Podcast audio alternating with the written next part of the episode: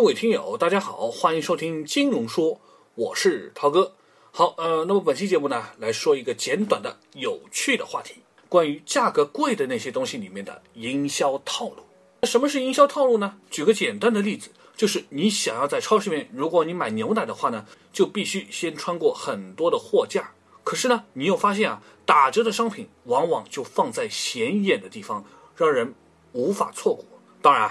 这都是很司空见惯的这么一种情况，那么问题来了，如果是高端商品，如果是奢侈品店呢，它又会是怎么样的一种运作方法呢？那毫无疑问啊，它不会陈列上千种商品，甚至它的货品寥寥无几，可是它对顾客的影响力却非同一般。那我们就来说一说，它到底用什么样的手段来忽悠我们，来影响我们？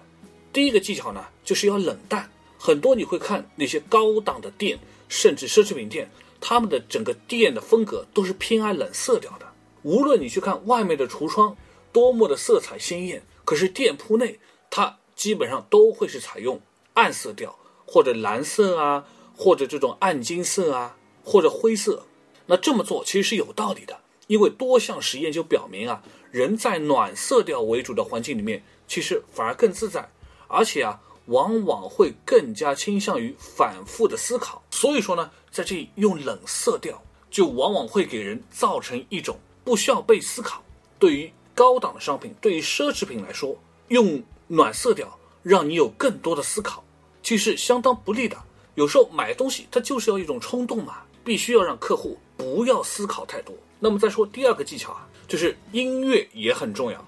为什么有的奢侈品店或者说高端商品店里面？总会听到一些你熟悉的旋律，那这里也有科学依据，就研究表明啊，熟悉的音乐旋律呢，就会让人产生满足感，并且会带来冲动性的消费，而陌生的音乐呢，却会指向理性的消费。所以啊，这个情感跟回忆呢，就在这里起到了一些决定性的作用。喜欢的音乐，强烈的这种触感，还有那种向往的美好生活。就差一个什么样的名牌包包就可以走向完美了。这个时候是不是冲动就出来了呢？至于多少钱的？这个预算嘛，在冲动之下其实根本不值一提。好，我们再说第三个套路，那就是感动的瞬间。怎么个感动法呢？女性店员呢，往往有着一些天生的优势，比如说她会轻轻触碰客户的肩膀，然后含情脉脉地看着你，向你非常细心地讲述这件商品以及它背后的故事。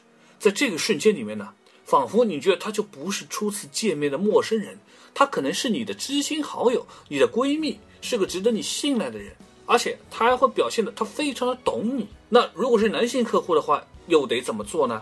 当然，作为女性销售员来说呢，他不便跟你进行身体上的接触嘛，所以他会采用一些镜像的方式来进行模仿，比如说相似的神态啊，一些比较类似的语气啊，包括说。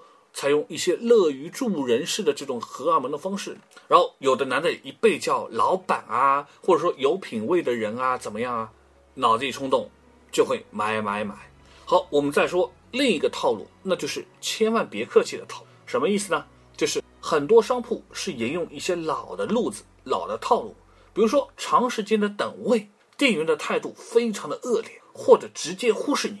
有没有看过这样的段子？有一些比较老一点的、穿的比较土的大妈进到店里面，然后营业员呢就觉得你可能买不起这样东西，就对你不理不睬。然后这个时候呢，往往那些个大妈那些人还真会觉得你是不是瞧不起我？你是不是觉得我没有实力去拥有这些东西呢？反而更倾向于让客户去购买更多这样的商品，就是为了证明自己。你看。你看不起我，对吧？我就是要买给你看，我就是要让你知道你是狗眼看人低。所以这也印证了那句话，就叫做不让我进，嘿，我就非要进不可。然后最后要说的这个套路就是触摸，什么意思？触摸这种东西啊，讲究的就是手感。在高端的商品店里面，包括围巾啊、衣服啊、首饰啊，它都会摆在一个比较好的位置，然后让你触摸一下，感受一下这种感觉。你摸过之后，你就会感觉想要占有，然后你就更容易的想把这样的商品带走，而这也就说明了为什么其实很少有人去网购特别昂贵的物品，因为他们之间缺乏相关的情感联系，可以触摸到的东西给人一种特别的归属感。可是，就算你知道它可能只是一种错觉，可你仍然会愿意把它变为你的现实。所以，这些种种的套路对女生就特别的有用。很多女生也会因此中了这些招，去不理性的买很多包包回来。当然，这也会成为男生的痛苦，对吧？但不管怎样，既然知道这些套路，我想该理性的时候还是得理性一点啊。这世道套路太深，被绕进去的概率真的是非常的大。好了，也都希望大家做一个理性购物的人，尤其是在买名贵东西的时候。那今天的节目也就到这里了，感谢大家的收听，咱们下期节目再会。